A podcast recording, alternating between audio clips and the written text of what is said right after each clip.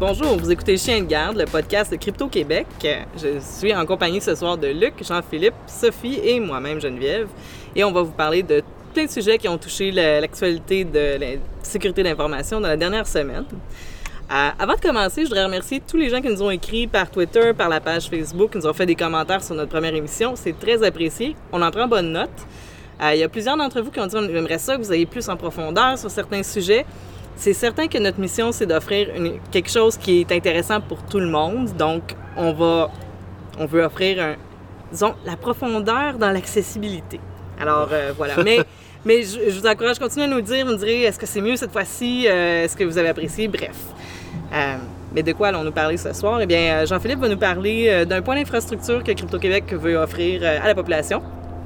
Je ne vous vends pas le punch. Euh, Sophie va faire un suivi sur, euh, je ne sais pas, peut-être que certains d'entre vous ont reçu un courriel de la part de LinkedIn cette semaine, on va en parler.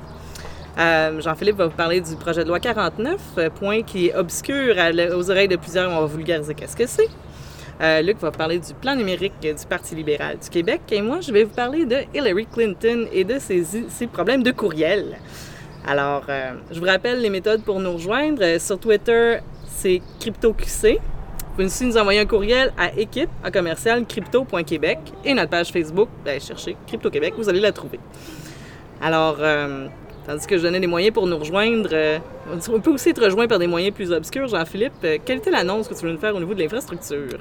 Bien, la bonne nouvelle, c'est que Crypto Québec a maintenant son propre relais Tor. donc, évidemment, un projet Tor, c'est le projet de cryptage et d'anonymisation d'Internet. Euh, c'est euh, un relais, dans le fond, là, c'était mon propre relais personnel que j'utilisais. Euh, j'ai décidé de, donner une couche de, vernis un peu, là, puis d'y donner le nom de Crypto Québec. Donc, officiellement, Crypto Québec opère un relais. Présentement, c'est un, simple relais de garde parce que c'est un, techniquement un nouveau relais.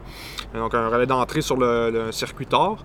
Mais je, j'ai là, vous allez devoir me convaincre de transformer ça en relais de sortie là, parce que j'ai pas, pas nécessairement envie de dealer avec la police dans les cas de de, cyberpédophilie ou whatever, là, mais euh, ça serait intéressant. Puis c'est important d'avoir des relais de sortie, euh, une pluralité de relais de sortie aussi euh, dans des zones géographiques. Donc peut-être que je vais transformer ça en relais de sortie si vous m'envoyez des mails, vous me le dites, vous me menacez ou quelque chose comme ça. mais non, mais bref, bonne nouvelle, on fait notre c'est un peu notre contribution au projet Tor qui, en, a besoin parce que s'il n'y a pas une semaine qui passe sans que le projet soit accusé d'aider de, les terroristes ou euh, de favoriser les pédophiles ou quelque chose comme ça, mais c'est utilisé par des lanceurs d'alerte, par des journalistes, par des militants, des activistes partout dans le monde aussi. L'utilisation est légitime, donc euh, nous, il y en a un de plus euh, sur le réseau au nom de Crypto Québec. Bon, tu viens nous chercher par les émotions, puis c'est avec le, un Onion Router, c'est tout à fait approprié.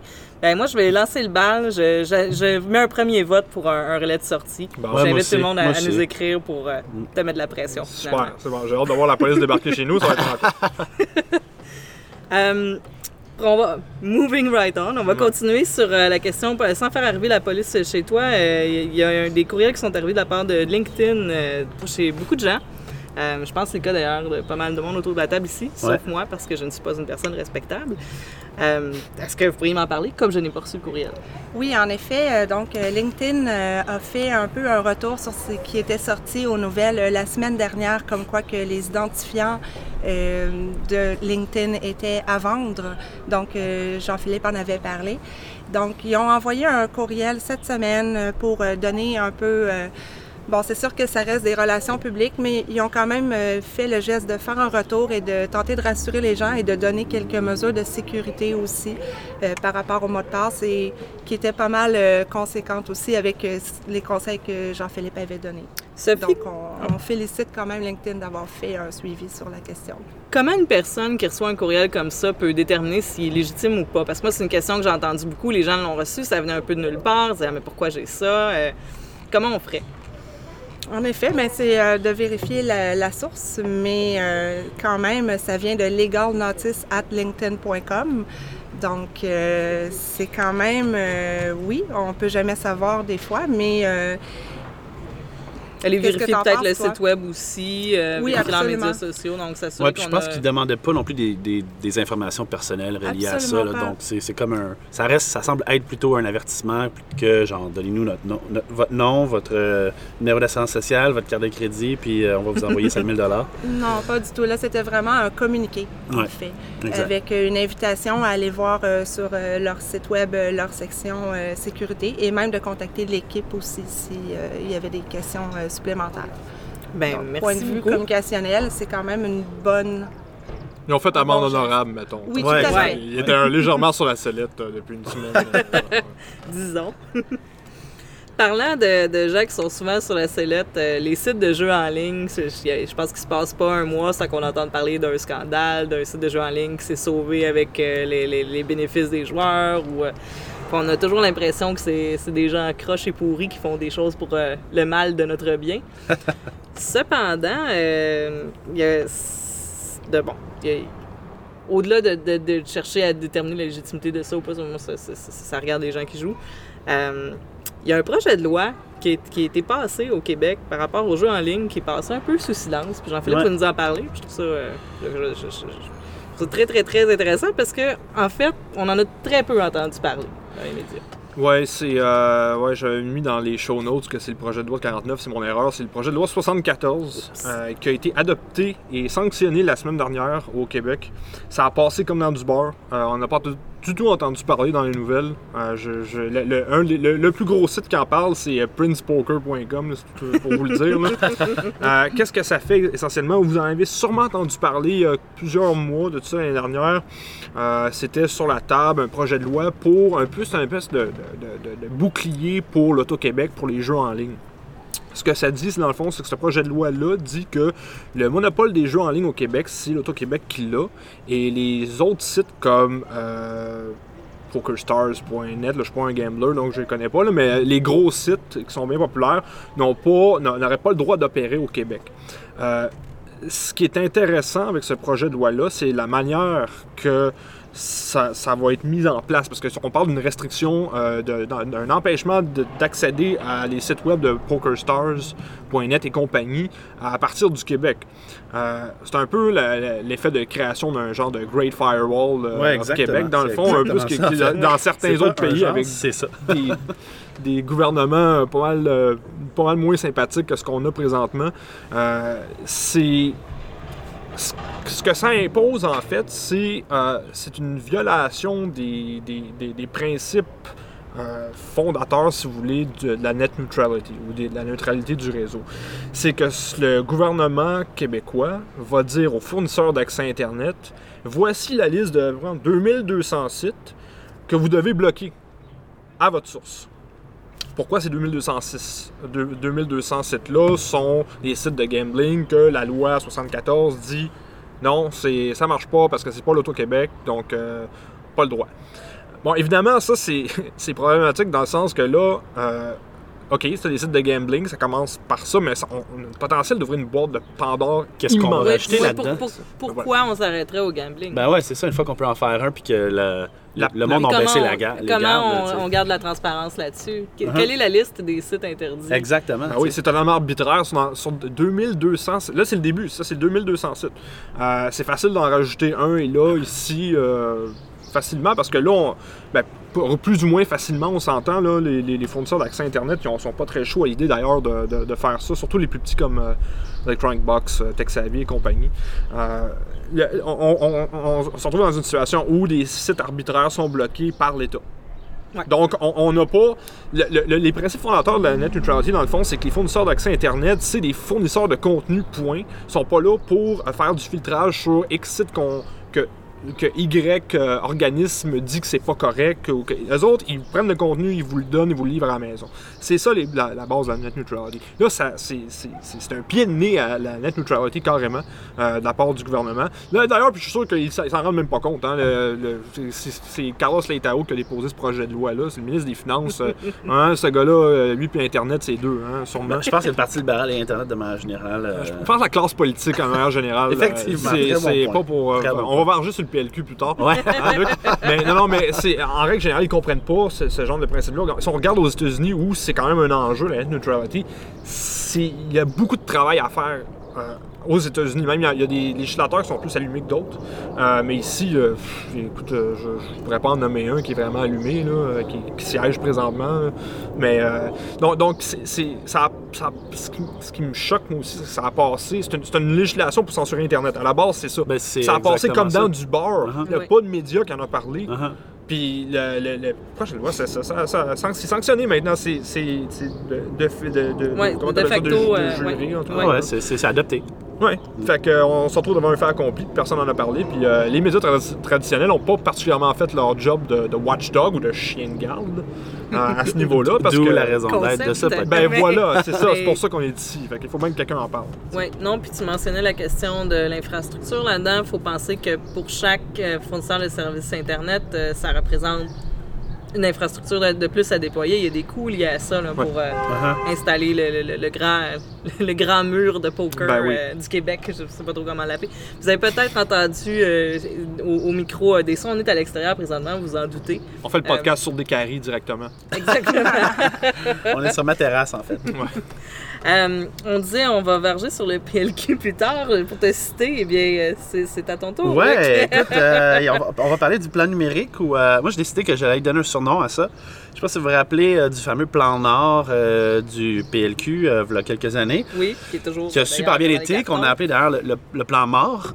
Ben, euh, le plan numérique avait été euh, surnommé euh, ou aurait, Aurait pu être. aurait pu surnommé. être surnommé le plan nerd. Sylvain Carl avait souligné euh, qu'il aurait aimé ça que ce, ce plan-là soit tellement révolutionnaire qu'on l'appelle le plan nerd. Moi j'aime ça l'appeler le plan merd. C'est vraiment c'est un plan de merde, en fait. Euh, si on regarde concrètement ce que ce plan-là fait, écoutez, c'est une, aberration. De un, c'est un plan qui a été adopté vendredi dernier, mais qui a été proposé. Dé- là- ouais, qui a été annoncé, Annoncé vendredi en dernier. grande pompe à la SAT. Exact. Sur Périscope. On l'avait dit, on est super venez sur. Periscope, Facebook, on va échanger avec vous. Finalement, sur le feed Periscope a planté. Deux, ils n'ont pas interagi avec les gens sur Facebook, ils prenaient pas les questions live, c'est vraiment juste un feed. Les autres, ils annonçaient ça comme étant une discussion dynamique, interactive, ce qui n'a pas du tout été le cas. Ça a été bien fait cependant euh, sur Facebook, la qualité était là. Mais euh, ceci étant dit, quand on regarde les petits détails euh, du plan, euh, on constate rapidement que c'est vide. En fait, euh, c'est un plan de 288 millions. Euh, quand sur- sur- ouais, c'est- ce qui est mieux que rien, mais euh, c'est une question d'échelle. Ouais, là. mais ça, c'est parce qu'on commence à rajouter une coupe de patentes là- là-dedans que ça a l'air gros, tu sais. Ce plan-là de 288 millions, t'enlèves 100 millions, euh, et 100 millions de, de ce plan-là, c'est donner accès haute vitesse aux gens partout à travers le Québec, dans toutes les régions. Wow, comme en En 98, man! 2016. Et oui, j'aimerais juste vous dire que ça, c'est dans le, dans le plan, dans le programme du Parti libéral depuis 2002, de donner accès Internet haute vitesse à toutes les régions du Québec. Et donc, il, nous- il continue, 14 ans plus tard, à nous annoncer la même chose. Peut-être en 2022. Peut-être qu'en 2022, on va enfin avoir haute vitesse dans toutes les régions du Québec. Euh, puis, je puis le restant, le 188 millions, je, je vais vous donner un peu les genres de. Je vais vous donner quelques, quelques lignes qu'on peut lire en fait dans ce plan-là, qui est disponible euh, au ministère de l'Économie euh, de, de Dominique Anglade. Euh, un point intéressant, par exemple, euh, aider 300 entrepreneurs à réseauter d'ici 2021. Fait que c'est un plan qui est sur 5 ans, donc euh, qui se termine en, en 2021. Donc, un de leurs plans, c'est d'aider 300 entrepreneurs à réseauter. C'est écrit verbatim dans leur plan. Donc, c'est intéressant comme. Réseauté comme ils vont s'ajouter entre eux sur LinkedIn puis ils vont recevoir des courriels on- quand mots c'est le genre, c'est exactement ça. C'est le genre d'objectif qui est C'est ambitieux. oui, il y a beaucoup d'ambition dans ce plan-là. L'ambition me souffle. On s'entend que c'est le genre de truc qui peut être qu'on pourrait atteindre euh, comme en faisant un 5 à 7 sur le Québec. Donc, C'est- euh, oui. un peu particulier. Euh, créer 250 emplois chez les jeunes en numérique d'ici 2021. Alors, on fait le calcul, on est en 2016. Ça nous laisse quand même du temps. Je suis assez hein? certain qu'on pourrait engager ce nombre-là chez euh, ce nombre de personnes-là chez Crypto Québec Ouais. d'ici 2021. 50 personnes par année. On pourrait Wow. se donner cet objectif-là. Très ambitieux. Euh, apprendre à convaincre 100 entrepreneurs à, à 100 euh, on- ils veulent apprendre à convaincre à 100 entrepreneurs numériques d'ici 2021. Fait qu'ils veulent aider les entrepreneurs à convaincre d'autres personnes d'aller de leur donner de l'argent d'ici 2021. Donc ça, si je comprends bien, c'est qu'on assume que les entrepreneurs du numérique, ce ne sont pas des gens convaincants et qu'on doit les aider Exact. à vendre leurs idées qui sont qui se vendent pas d'elles-mêmes parce qu'elles ont- sont pas assez innovatrices pour se vendre d'elles-mêmes. Et la meilleure personne pour t'aider, c'est le gouvernement. Ça va super bien. je, je suis emballée, Luc. Et, et Continue. le dernier point que je trouve super intéressant, c'est éduquer 350 jeunes à l'informatique d'ici 2021. Ah, mais Et alors là, bravo. Je nous donne comme défi de battre leur, euh, la- euh, leur euh, objectif. En un mois. En, oui, en un oui, mois. en un mois. 350 jeunes en 5 ans? En 5 ans. Oui. C'est même pas. je- je- Mais ce, sont des Il mesures. manque que pas un zéro. non, non, non. Non, non, c'est écrit dans le plan. J'ai j'ai fait un copie-coller Oui, copie-coller de ce plan-là et les gens peuvent le horrible. voir. C'est une catastrophe. Je suis très, je suis absolument contente que de, de payer avec mes impôts des gens qui sortent des, des choses aussi ambitieuses, qui vont nous positionner de manière marquée. à Ah, c'est une. euh, et, et juste pour euh, peut-être terminer, j'avais entendu une suggestion de Martin Lessard qui était très intéressante, mais il- qui lui aussi doutait beaucoup de la, la- la- la possibilité. portée de ça, Il finalement. disait pourquoi on n'a juste pas pris 100 incubateurs euh, et on leur donne pas 2 millions chaque par année. Et, euh, et honnêtement, là, si on, donne à- si on crée 100 incubateurs d'entreprises, on, donne- on leur donne 2 millions par année, on peut en créer de la business. Ça serait vraiment révolutionnaire, ça, comme, euh, comme projet. Et on est, c'est pas le genre du tout de, de proposition qu'on peut voir dans ce plan-là. Donc, c'est extrêmement euh, triste et je trouve ça très dommage. Ben, en fait, je vous invite à aller sur le blog. Vous allez pouvoir consulter un lien vers euh, le plan pour l'économie numérique du Québec. Oui, Tu vous pourrez consulter vous-même. De vos yeux vus, ces mesures qui sont franchement décevantes. Ouais, ouais. Je, je, je vais être avec toi sur le plan merde, je pense. Ben, merci beaucoup, Luc. Écoute, euh, je vais poursuivre sur un point que je voulais amener. Euh, bon, la, la- la campagne pour euh, la présidence des États-Unis bat son plein. Ouais. J'adorerais vous parler de Donald Trump et de ses gaffes, mais nous allons y arriver un petit peu plus tard. En fait, on va parler de Mme Clinton. Euh, ceux qui suivent un peu l'actualité politique américaine savent que Hillary Clinton, euh, bon, depuis sa campagne pour euh, 2008, les présidentielles de 2008, euh, elle gardait ses courriels sur un serveur personnel. Ouais. Euh, Puis vraiment personnel, là, chez elle, dans son sous-sol. dans Dans son son sous-sol, littéralement. Je, juste pour contextualiser, parce qu'il y a des gens qui, à qui je dis ça, puis ils me disent, ouais, ben, pis, c'est pas grave. C'est un peu comme si à votre travail, plutôt que d'utiliser votre courriel du travail, vous utilisez votre propre adresse Hotmail parce que ça fait plus longtemps que vous l'avez, puis que vous avez le mot de passe, puis que votre employeur n'a pas le mot de passe là-dessus, donc c'est plus. vous considérez que vous c'est vous sentez sécuritaire. plus à l'aise. Puis bon, ça va peut-être si vous travaillez dans un. Non, en fait, ça va dans aucune, aucune circonstance. C'est quand la madame est secrétaire d'État, ben là, on a un problème parce que ces courriels font partie de choses qui devraient être normalement accessibles au public dans une Ben, certaine ouais. mesure. Et aussi sécurisées dans une autre mesure. Ben Et exact. Ni, ni l'une ni l'autre des conditions peut être remplies. Bon, en fait, je te dirais même que les courriels Hotmail sont pas plus sécuritaires qu'avoir un serveur euh, courriel chez eux dans sa cave. Oui, oui, effectivement, parce qu'au moins, il y a quelqu'un qui est payé à assumer la sécurité de ça. Ouais. Et ce que je suis vraiment pas certaine que. Peut-être que peut-être que son, son chien, son chat, il fait. Si une petite lumière s'allumait la nuit, c'était pas le temps que ça s'allume. Mais. Bon, ça, on en a parlé beaucoup, puis je pense que je vais vous mettre des liens sur le blog, d'ailleurs, si vous voulez en savoir un peu plus là-dessus. Mais indépendamment de ça, euh, je voulais porter votre attention sur quelque chose qui est sorti aujourd'hui euh, de, par euh, le Twitter de Christopher Chagoyan. Je ne sais pas si vous le connaissez. Ouais, ça, c'est le, le, le, le- Comment je pourrais dire Le, privacy. L'évangéliste de la, la vie privée en chef de l'American Civil Liberties Union. Exactement. Donc, c'est un, un gars qui a un doctorat en informatique, qui, est un, qui est un activiste assez en vue de tout ce qui est privauté. Il est aussi pour euh, empêcher euh, le, le- le- le tracking commercial. Je m'excuse, on est vraiment sur des carrés. Ouais, c'est Ça donne que mon voisin avait bien de la misère avec sa moto, D'ailleurs, très, très content, on l'entend s'exprimer fortement. Alors donc, euh, Chagoyan qui a dit sur Twitter aujourd'hui, mais même si Hillary Clinton avait de, de- de l'encryption sur son serveur personnel, ce qui n'était pas le cas, ça n'aurait rien changé. Parce que lui-même a échangé des courriels avec diverses, euh, agences euh, gouvernementales à ce moment-là. Et les agences n'utilisaient pas Start TTLS en 2009-2010. Alors là, j'ai de perdre 90% des gens qui disent que c'est ça, Start TTLS. Euh, quand vous envoyez des courriels, il y a pl- plusieurs façons dont les serveurs peuvent communiquer entre eux. On va prendre une analogie alimentaire. Ceux qui me connaissent savent que j'adore les analogies alimentaires. Admettons que l'information encryptée, c'est comme manger végétarien. OK? Euh, puis on va dans un party de famille, quand on échange des emails, on parle à tout le monde. Il y a des végétariens et des pas végétariens. Bon. On peut avoir des végétariens, végétaliens, militants, qui ne se parlent qu'entre eux. Ça, ça serait un peu, si on veut, euh, SSL ou TLS, OK? C'est si t'encryptes, je te parle, sinon je veux rien savoir.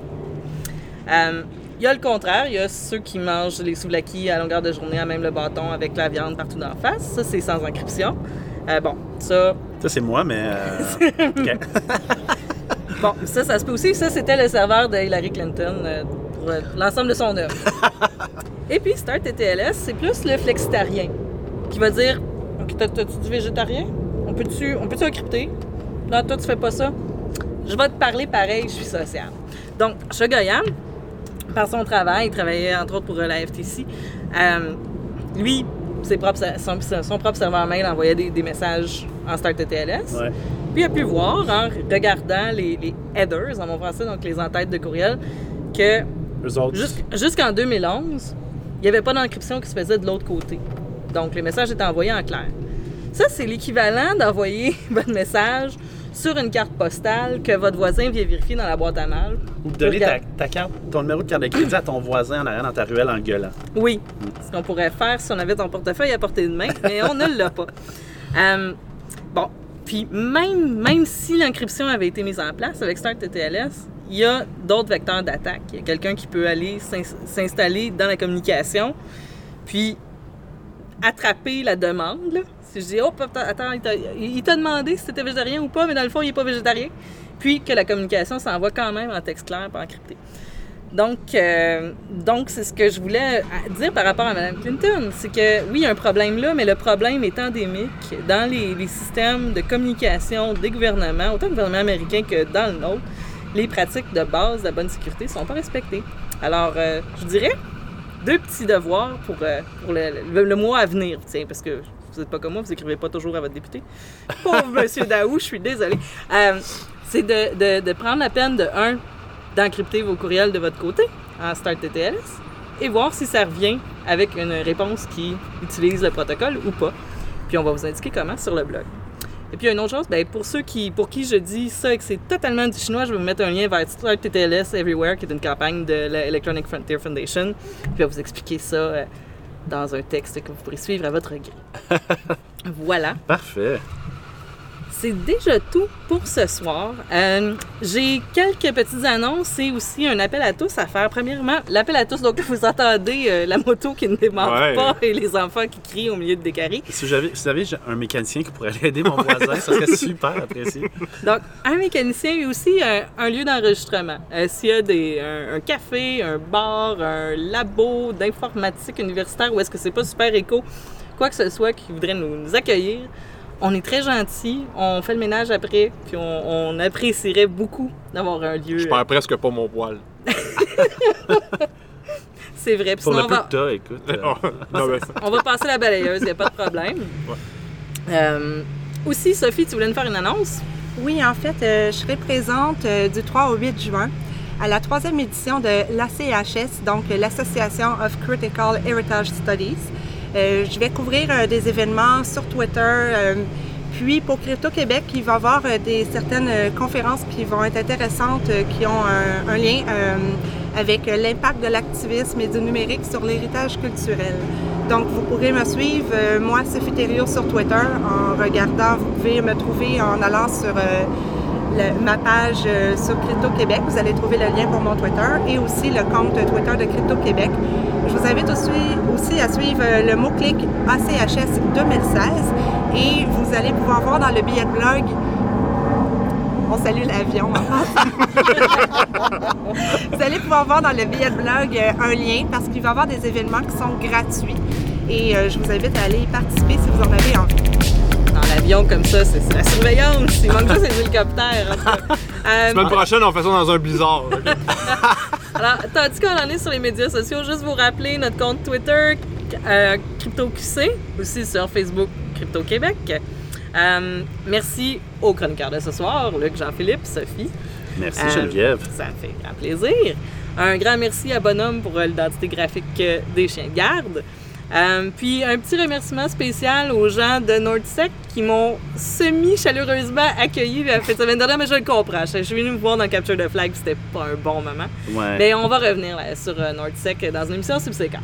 Alors, à la semaine prochaine et entre-temps, un petit mot de la fin. Euh, moins de bruit. euh, on a vraiment besoin d'un local. Au secours. Ouais, je pense que ça serait une bonne idée de, de- si jamais vous avez, euh, vous euh, vous savez où on pourrait enregistrer notre, notre émission, ça serait super euh, apprécié si j'avais un local à nous prêter. Alors, à bientôt!